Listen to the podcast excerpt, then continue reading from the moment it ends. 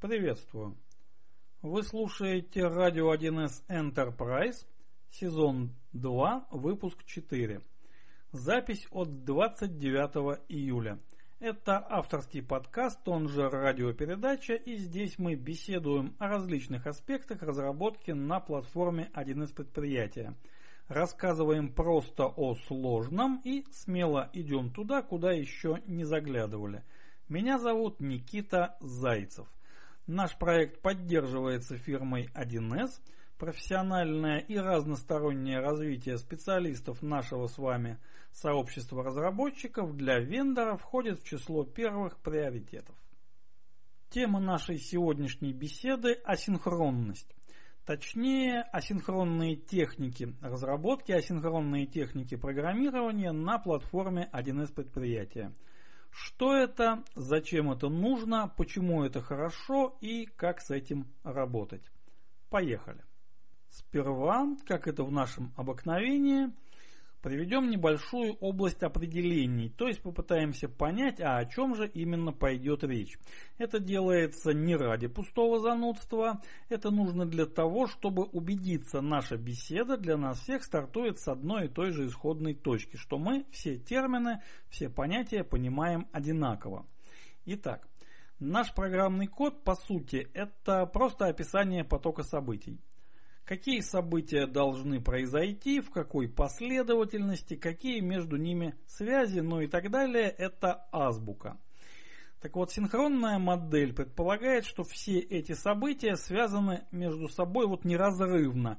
Можно сказать, сильная связность, такое словосочетание можно употребить. То есть, если посмотреть на них на всех вместе, мы имеем дело с одним монолитным событием, нераздельным.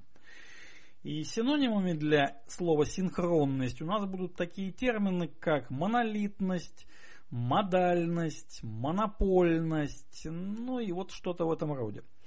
Асинхронная модель в противоположность синхронной, да, она оперирует ровно теми же событиями, теми же связями, но все события представлены обособленно, ну, либо соединены в некоторые блоки, которые, тем не менее, обособлены один от другого. И если синхронный код выполняется вот монолитно, от начала и до конца, то асинхронный код может выполняться с существенной разницей его времени. Там имеет место взаимодействие между отдельными блоками, отдельными такими подпотоками событий. Все это управляется, разумеется, прикладным разработчиком. Вот в этом, наверное, заключается основная разница между синхронной и асинхронной моделями.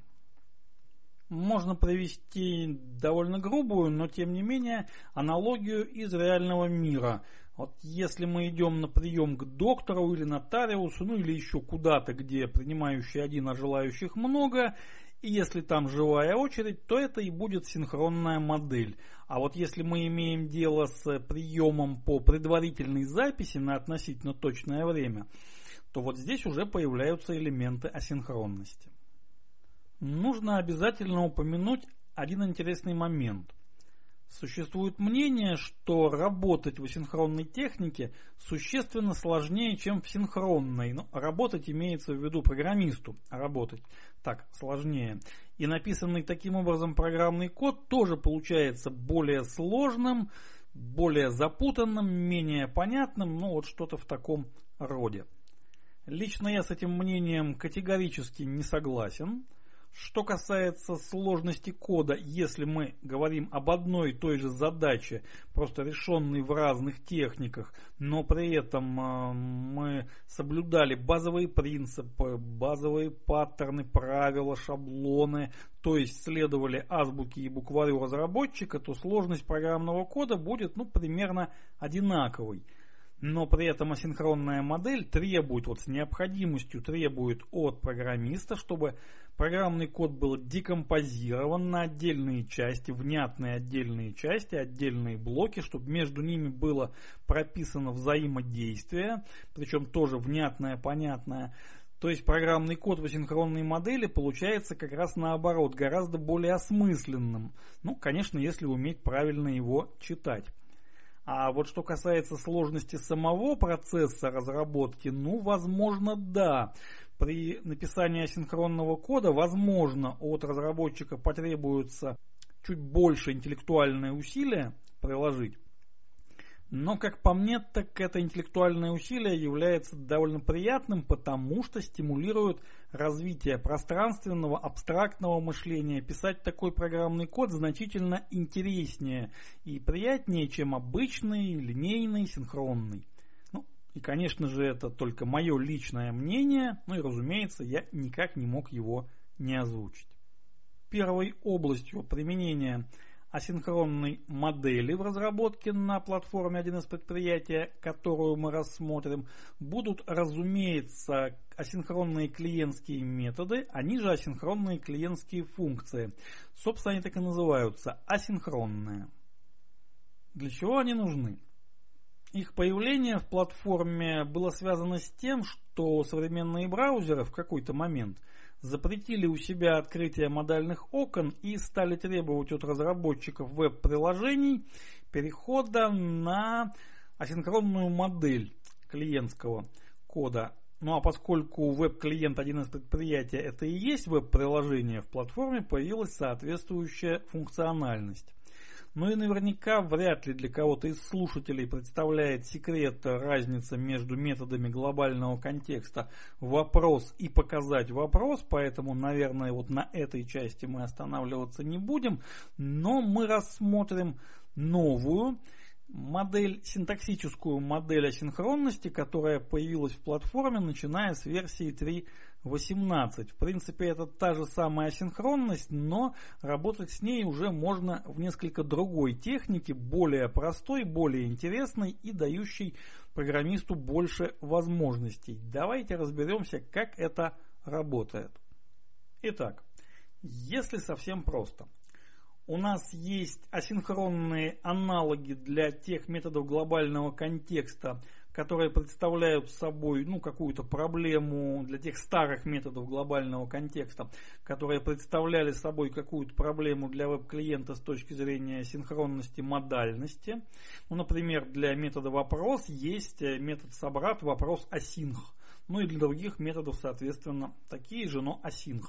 Все они аналогичны по параметрам, но э, тип возвращаемого значения совершенно другой.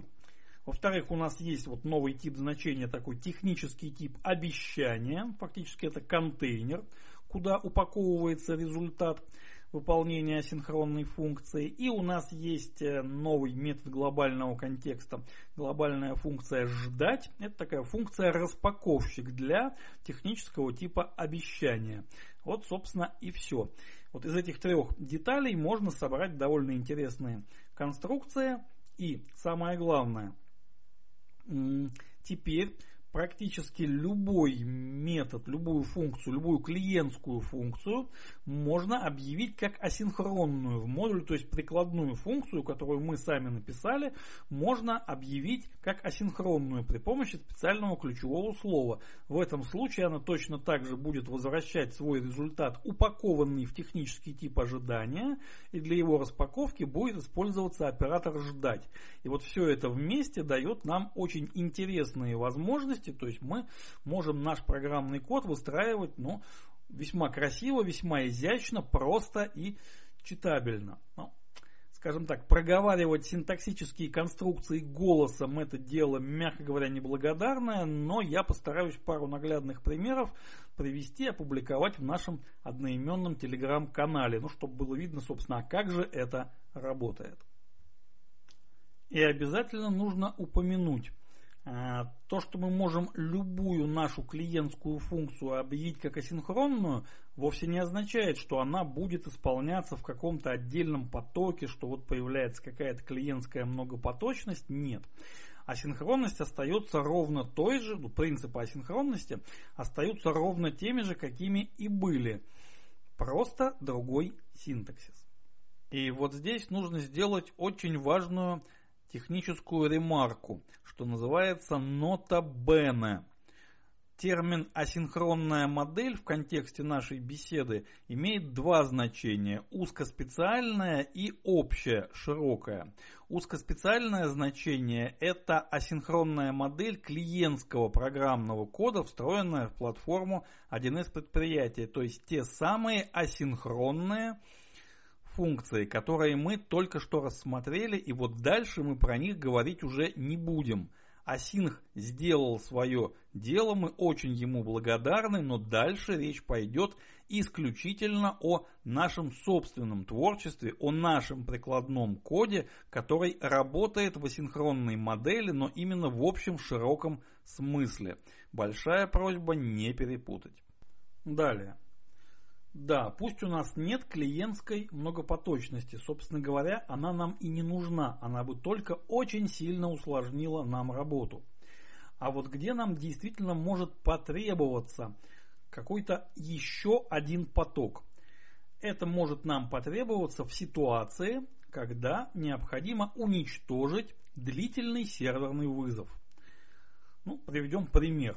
У нас есть управляемая форма, пусть самая простая – ней есть буквально одна единственная команда, одна кнопка.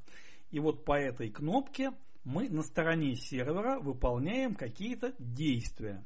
Но при этом мы не знаем, Сколько же времени эти действия могут занять? Например, мы выполняем тяжелый запрос и возвращаем его результат ну, там, в виде одного числа, например. Но сам запрос может выполняться весьма длительное время. Либо же там не только запрос, но и какие-то еще тяжелые расчеты. И очень простой результат. При этом серверный вызов мы не можем даже предсказать его длительность. Это зависит даже не только от нашего сеанса, потому что здесь вступает в дело еще и фактор нагруженности нашей инфобазы, которая вот нагруженность в разные моменты времени может быть разная, и время выполнения нашего серверного кода тоже может быть разным. Соответственно, мы имеем дело с плавающим временем серверного вызова. И это очень плохо. Ну, собственно, сам по себе длительный серверный вызов это ну, если не абсолютное зло, то нечто к нему близкое.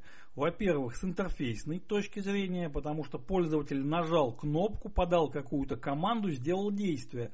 Он ожидает почти мгновенного отклика. Вместо этого ничего не происходит. И ничего не происходит довольно долго. У пользователя, разумеется, нет понимания, а что же это? Это оно так долго думает, или что-то зависло, что-то сломалось, что же делать? Как поступить, запустить еще один сеанс, звать на помощь, сидеть ждать, жаловаться, еще что-то. То есть это привносит хаос уже даже на интерфейсном уровне. Но на техническом уровне, там внутри, на технологическом, это привносит тоже определенный хаос, и для платформы это далеко не хорошо, скажем так. Это не есть хорошо, можно вот так даже выразиться. То есть длительные серверные вызовы, с ними нужно нещадно бороться. К этому, кстати говоря, нас призывают стандарты разработки. И вот как же нам с ними бороться? Если мы остаемся в синхронной технике, в синхронной модели, то, собственно говоря, никак. Мы нажали кнопку, у нас отработал клиентский обработчик, затем исполнение ушло на сервер, да так там и осталось на неопределенное время. Если же мы переходим на асинхронную модель, то мы приходим к мысли, что необходимо вынести серверный обработчик в отдельный серверный поток, то есть в отдельное фоновое задание, которое каким-то образом будет взаимодействовать, ну на самом деле способов взаимодействия фонового задания и вызвавшей, породившей точнее его клиентской формы их несколько, их много на самом-то деле. Мы здесь, конечно, их разбирать сейчас голосом не будем, тоже пару, наверное, примеров приведем в нашем телеграм-канале. Но вот смотрите, а, можно даже посмотреть на платформу. Сама платформа некоторые свои функции, например, вот в аналогичной ситуации, выполнение, формирование отчета, выполнение поиска по динамическому списку хотя бы, да, вот можно увидеть, что они выполняются в асинхронной модели, то есть есть клиентская форма и есть порожденное ею фоновое задание. И клиентская форма просто ожидает, когда же задание завершится, отдаст результат и отображает его пользователю. Это тоже асинхронная модель. Как это реализовать в прикладном коде? Ну, самый простой способ это задействовать соответствующую механику из библиотеки стандартных подсистем. Эта механика называется длительная операция. То есть можно, ну, можно задействовать библиотечную функцию, можно посмотреть, как она устроена и спроектировать, реализовать какой-то свой аналог, всегда есть выбор. Это, собственно говоря, вопрос ну, личного вкуса, личных предпочтений, а возможно каких-то внешних или внутренних требований, регламентов разработки на конкретном проекте, на конкретной задаче, в конкретной команде. Здесь вариантов великое множество. Единственно правильного способа, разумеется, нет. Но, собственно, на то нам и дана среда разработки, чтобы мы могли в ней разрабатывать так, как считаем нужным. Важный момент. Здесь необходимо использовать именно асинхронную модель взаимодействия клиента и сервера. Далее. А вот теперь мы к фактору нагруженности инфобазы прибавим фактор конкурентности. Как мы прекрасно знаем, некоторые объекты данных представляют собой конкурентные ресурсы, то есть при работе с одним таким объектом параллельно нескольких сеансов такой объект может превратиться в бутылочное горлышко. То есть параллельность работы может очень сильно ухудшиться, если одномоментно, ну или примерно одномоментно, несколько сеансов, несколько транзакций попробуют такой объект данных модифицировать. Ну вот возьмем самый-самый простой пример. Объект последовательность у этого объекта есть такая штука, как граница последовательности, но вот как раз граница последовательности является тем самым конкурентным ресурсом по набору измерений. Например, у нас определен ну, скажем, определено только одно измерение у последовательности, например, там организация и большая часть транзакций, большая часть документов, если не все, проводятся по одной и той же организации. В этом случае граница последовательности, движение этой границы становится вот тем самым узким-узким местом, и все параллельные транзакции вынуждены друг друга ожидать. Пока же вот они просто в очередь выстраиваются, и параллельность работы у нас, мягко говоря, страдает. Что же в этом случае делать? Стандарт разработки в этом случае настоятельно рекомендует вот такую операцию, как движение границы последовательности, убирать из обработчика проведения документов и выполнять в фоновом режиме регламентным заданием, то есть очередь вынести отдельно. Вот оперативное, ну либо неоперативное проведение документа, движение вот своим чередом параллельно, а вот очередь по движению границы пускай вот где-то в фоне отдельно выстраивается и никому не мешает. И это тоже будет асинхронная модель. На самом-то деле вот здесь она и есть. Потому что в синхронной модели мы бы ничего сделать не могли. Нам бы просто некуда было бы вынести из обработчика проведения соответствующий код. А так мы его выносим куда-то в метод общего модуля. Этот метод мы ну, пишем соответствующим образом. Мы его назначаем регламентному заданию, настраиваем регламентное задание с нужной нам регулярностью и производительность работы системы у нас очень сильно возрастает. Ну, по крайней мере, исчезает блокирующий, тормозящий фактор за счет применения асинхронной модели вот точечно в нужном месте.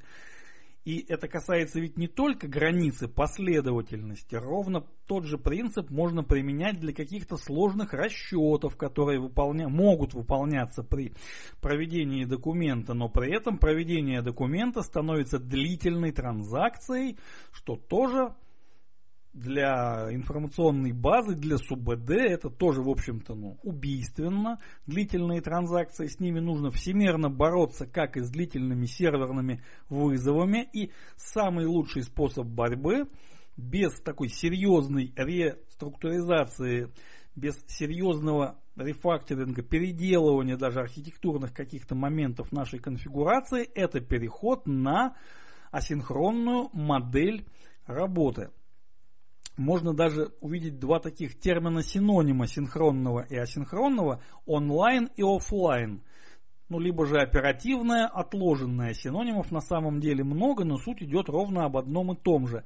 Синхронная модель заменяется асинхронной, тем самым мы получаем дополнительные преимущества, либо убираем какие-либо препятствия к тому, чтобы наша разработка, наша конфигурация, наша инфобаза обеспечивала требуемое для потребителя функциональное и технологическое качество работы. Далее. Очень интересной и вполне естественной областью применения асинхронной модели являются различные сценарии интеграционного взаимодействия. То есть такие сценарии, где наш программный код взаимодействует с какой-либо сторонней системой. Причем совершенно неважно с какой. Даже если эта сторонняя система написана нами же и нами же полностью контролируется, для нашего программного кода она тем не менее является абсолютно посторонней. Он ничего о ней не знает, он о ней знает только ее интерфейс, только протокол взаимодействия с нею и может ожидать от нее совершенно любых сюрпризов. Сторонняя система, ну, например, если мы вызываем ее через веб или HTTP сервис, может ответить быстро, сразу и успешно. Может ответить быстро, сразу и отказом, потому что сервис недоступен. Может отвечать не быстро, на грани тайм-аута, но тем не менее отвечать почти в 100% случаев а может отвечать примерно 50 на 50 за тайм-аутом, перед тайм-аутом. То есть недоступность сторонней системы может быть в любой момент времени как перманентной, так и плавающей. И мы ничего об этом не знаем, предсказать это не можем.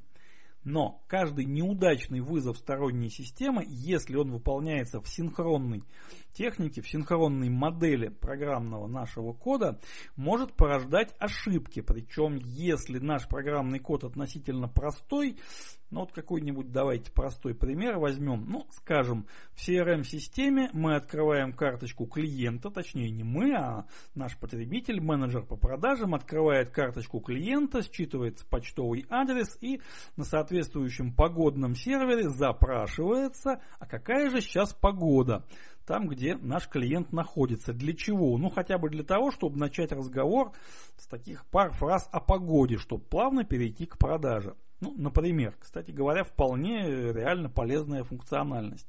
Да, можно посмотреть в браузере, но гораздо удобнее, когда все на одной карточке, все на, в одном окне перед глазами. Так вот, если при этом мы ожидаем ответа от погодного сервиса, в принципе это тот же длительный сервисный, серверный, прошу прощения, вызов, только сервер при этом еще и не наш, а находится неизвестно где.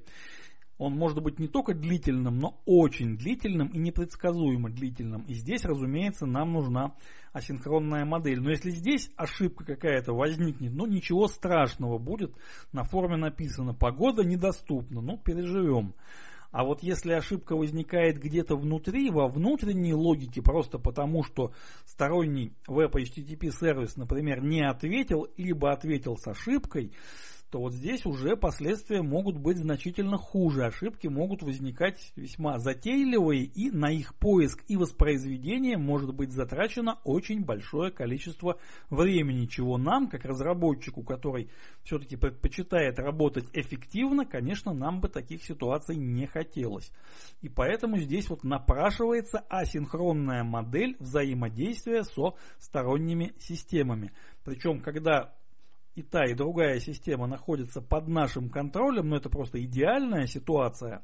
И здесь асинхронная модель может быть реализована очень и очень красиво. Ну, наверное, здесь лучше провести аналогию тоже из реального мира, очень простую, но очень наглядную. Предположим, вот звонок какой-нибудь сервис, где организовано что-то вроде электронной очереди, вот э, мы туда звоним, и, соответственно, жестяной бодрый голос нам отвечает, что ваш номер в очереди такой-то, осталось примерно столько-то минут, ожидайте. Но это может быть номер 2 и 1 минута, а может быть номер 22 и 40 минут. Этого мы заранее не знаем знаем. Мы можем ожидать, ожидать, ожидать, а звонок потом сорвется. Либо же нам могут сказать, все операторы заняты, обращайтесь позже. Это очень неприятная ситуация на самом-то деле. И в этом случае нам бы хотелось, чтобы нам жестяной голос ответил «Спасибо, ваш звонок зарегистрирован, поставлен в очередь, ожидайте ответного звонка». В этом случае не нужно висеть на телефоне 40 минут, слушая музыку, а просто заниматься другим каким-то делом. Когда оператор освободится, робот сделает обратный звонок. Вот примерно так организовано полностью асинхронное взаимодействие двух систем, когда они не просто вызывают друг друга, но фактически обмениваются сообщениями. Одна система регистрирует запрос, другая система затем посылает ответ. Каждая из них является и приемной, и передающей стороной. Но это когда мы контролируем обе системы, либо же у сторонней системы есть такой протокол. У многих сторонних систем есть такой протокол, когда на вызов веб HTTP сервиса мы получаем в ответ некий ключ, и затем с нужной нам регулярностью проверяем по этому ключу, а каков же результат работы. Вот это асинхронная модель в интеграционном взаимодействии. Там ей самое-самое место. И если мы продолжим разбор, сторону серверного, высоконагруженного, высоконадежного, возможно многопоточного программного кода, выполняющего самые сложные задачи в самых сложных системах, причем под программным кодом здесь я имею в виду не только и не столько, собственно, тексты модулей, а вообще всю совокупность того, что мы разрабатываем, начиная с архитектурных решений нашей конфигурации или библиотеки или расширения, неважно. Так вот, мы увидим, что почти весь такой программный код написан и работает именно в асинхронной модели. Потому что конвейеры, потому что очереди, потому что много еще всего интересного. А почему так? А, потому что по ну, всем основным параметрам управляемость, надежность, э, стоимость сопровождения эксплуатации развития, стоимость поиска ошибок. Вот по всем этим параметрам асинхронный программный код, серьезный программный код, превосходит ровно такой же программный код, только написанный в синхронной модели. Из этого можно сделать вывод. Жить в асинхронном мире для прикладного разработчика на платформе 1С предприятия не только интереснее, но и выгоднее во всех смыслах этого слова. Ну, разумеется, в технических смыслах этого слова. На этом содержательная часть нашей радиопередачи завершается. Не забывайте про наш одноименный телеграм-канал, там бывает интересно. Адрес для личных писем и вопросов nikita.wildsobachka.gmail.com И, друзья мои, огромное спасибо за ваше внимание. Glück auf, meine Freunde!